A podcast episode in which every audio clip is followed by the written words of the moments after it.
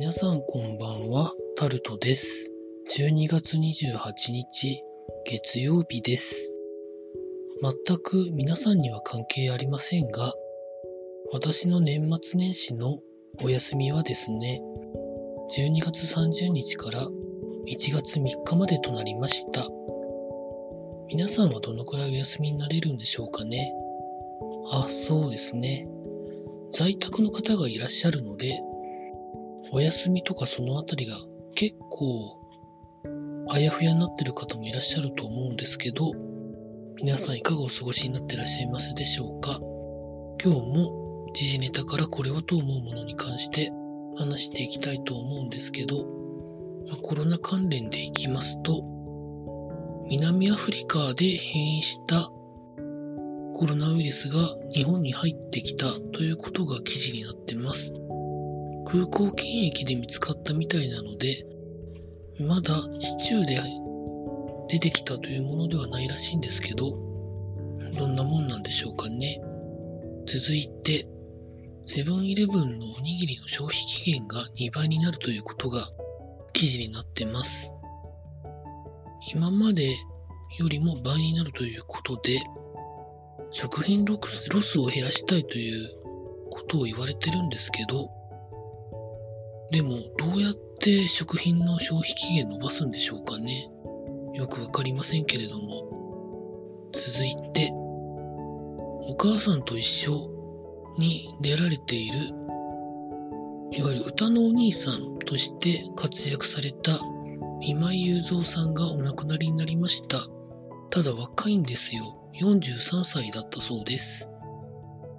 原因は脳内出血からのいろんなことがあってというふうなことになったそうです。本当にお悔やみ申し上げます。続いて、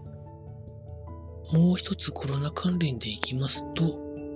コロナの影響で解雇されたと思われる方が8万人を迫るということが記事になってます。飲食業界とかかなり厳しそうだなというふうに思うんですけど、どう思われますでしょうか？続いて、オリエンタルラジオさんという芸人の方いらっしゃいますけれども、吉本興業と双方合意の上で辞められるそうです。契約が変わるわけではなく、完全にお別れするそうです。今後は自分たちで活動をやっていくという風なことが記事になってます。中田さんは多分いいと思うんですよ。YouTube であんだけのもうコミュニティができてますから。藤森さんどうされるんでしょうかね。ちょっと心配かなと思っています。続いて、スポーツ関連でいきますと、まあ、サッカーの移籍とかいろんな記事はあるんですけど、毎年年末の本当に12月31日にやってるライジンのイベント、追加チケットを売ってたんですけど、それをやめるということが記事になってます。まあ、なかなかコロナの患者さんが減らないということで、まあ、そのあたりを気にして自治体から売らないでくれと言われたらしいです。まあこれはしょうがないですよねというところでしかないですね。というところでございました。まあ、私は30日からお休みになりますので、明日一日、まあ、頑張って労働を収めたいと思います。以上タルトでございました。